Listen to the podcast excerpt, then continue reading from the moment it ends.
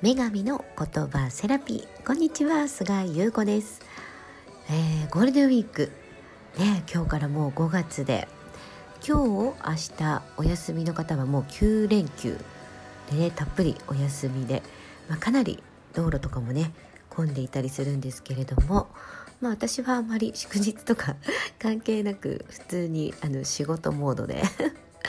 あのお仕事ですね。はい。えっ、ー、とね今日は見た目1000%しかない。これについてねちょっとお話ししようかなと思います。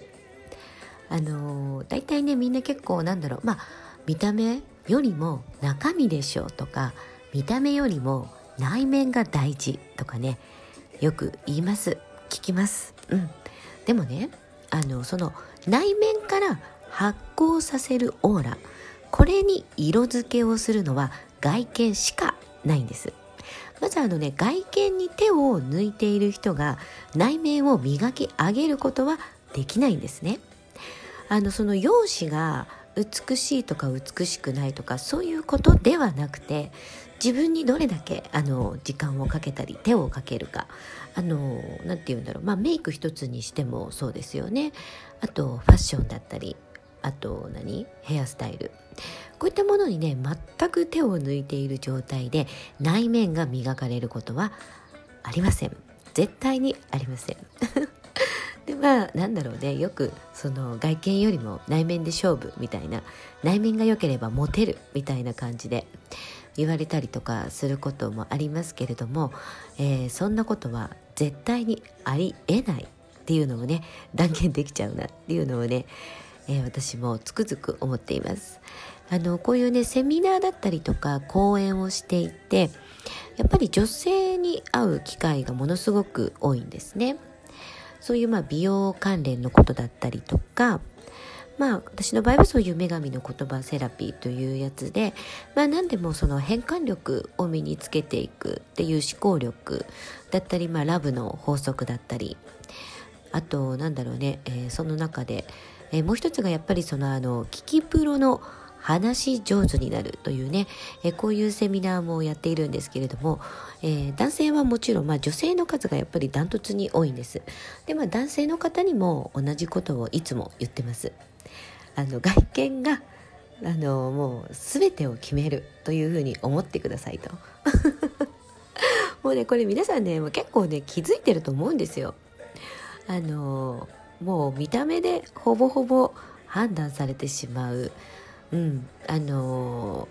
ー、で何て言うんだろうねこの内面を磨くっていうのはもうこれもうなんだろう永遠の課題なので常に更新されている状態だからちょっとまだ磨きが全然足りてないなっていう状態でも、えー、見た目1000%でオーラには色付けすることができるのでその今度はオーラに合わせて自分の内面っていうのが持ち上がっていくんですねそっちに流されて。だからそれと同じように外見に手を抜いちゃってる人は内面をどんなに磨いても外見に手を抜いちゃってるのでそっちのオーラに引っ張られるからオーラは発光しなくなっちゃうっていうことなんです。あのやっぱりね全身からこう溢れ出すオーラだったりとかねそういうの感じる人もいると思うんだけど私ももうねめちゃくちゃあの自分のこう直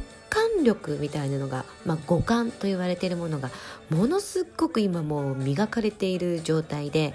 エネルギーバランスがめちゃくちゃに崩れてる人とかに会うとあの息苦しくなっちゃうんですよ。ちょっとねあの言葉が適切かどうかは分かんないんだけれどもものすっごい波動を感じちゃうんだよね何なんだろうこのもうめちゃくちゃなガタガタなこの人のエネルギーはみたいなね大体そういう場合はあのね自分の内面と向き合ってないとか自分を生きていないとか、まあ、そういうねもともと持ち備えている才能と今現在の自分の生き方がもうはちゃめちゃになってる人ね。もうこういう人はね本当に私もびっくりするぐらいねあのなんだろうね頭痛がするとかではないんだけどすごい悩まされるぐらいあのこのズレは何なのかなエネルギーのっていうのをね考えるんですよね。でまあそれをまあ考えてあもう絶対これだなっていうもう自分を生きてないなっていう才能と今の自分の内面だったり外見全てに関してもうアンバランスっ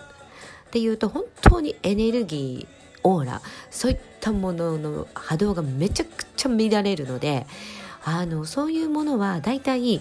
いものをね引き寄せなくなっちゃうんですね。仕事にしてもそうだし、まあ、人間関係パートナーシップまあ、そういう恋愛ラブこれでも全てもうね自分が思ってるものとは全然違う方向に行っちゃうのであのそういうこともそういうまあセッションとかねセミナーの中でもお伝えしてそういうのをまあ修正していくっていう形になるんだけれども、あのどの人もみんなこう持ち備えている才能というのはあの五感で生きるというのが土台なんですよ。まあ、昔振り返ってもらえればわかるんですが、まあ、どの時代、まあ、原始時代とかでもそうなんだけれどもみんなその五感が磨かれていないと生き残れないですよね。だってあそこのまあ例えばまあそこに鳥がいたとします。その鳥のね自分捕まえてこれを今日の夕飯にしなければ家族は生きていけないっていう時にいきなりか後ろから襲われる可能性もある。その時って今みたいに何かこうねこういうスマホがあるわけでもなく何かスイッチがあるわけでもないので自分の五感を働かせていかに自分が襲われないように獲物をゲットするのか。ってね言うねそういうね本当に自然の法則自然界の中で人間の能力というのが最大限に使われていた。まあ、今の時代はねこうやっていろいろな機能がたくさん増えてその分私たちはもっと自分らしく生きられるようになっているんですよ。情報が確かに多すぎる。であのいろいろな機能が発達しすぎているから五感がねどんどんね鈍ってっちゃうんだよね。だからこそ今だからこそ五感を取り戻せっていうことなんですね。そのね五感を取り戻すことによって内面がまず磨かれていく。そう。だからなるべくね自然のものに触れるっていうのをねまずおすすめします、まあ、山に行くでもいい川に行くでもいいし、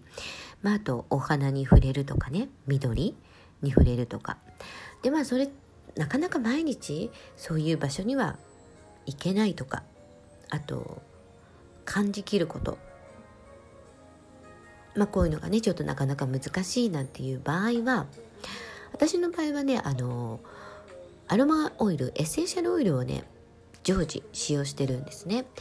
でなるべくそのアロマオイルエッセンシャルオイルも波動の高いものを選びます。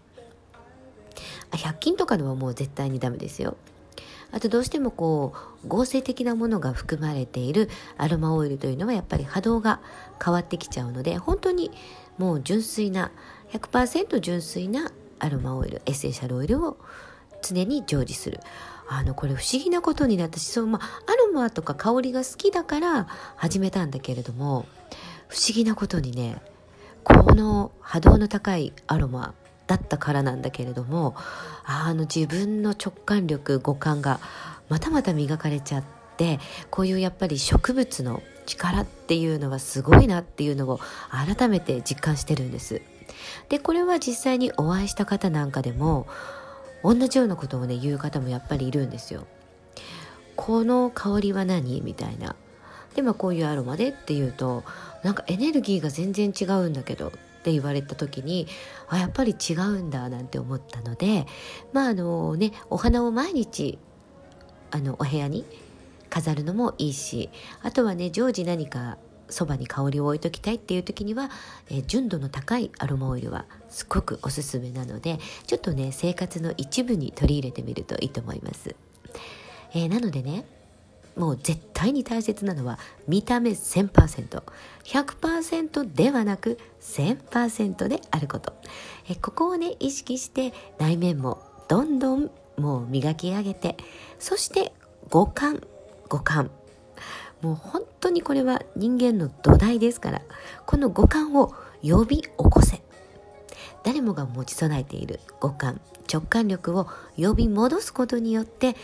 自分が何なのか。自分の価値観。えそういうものが全て見えてくる。そしてだからこそ仕事恋愛パートナーシップ子育てだったりね結婚だったり自分が望んでいるものが全て叶う。手に入っていく。っていうことにつながっていきます、えこんな感じでねまた女神の言葉セラピーね、お届けしていきたいと思います。今日もありがとうございました。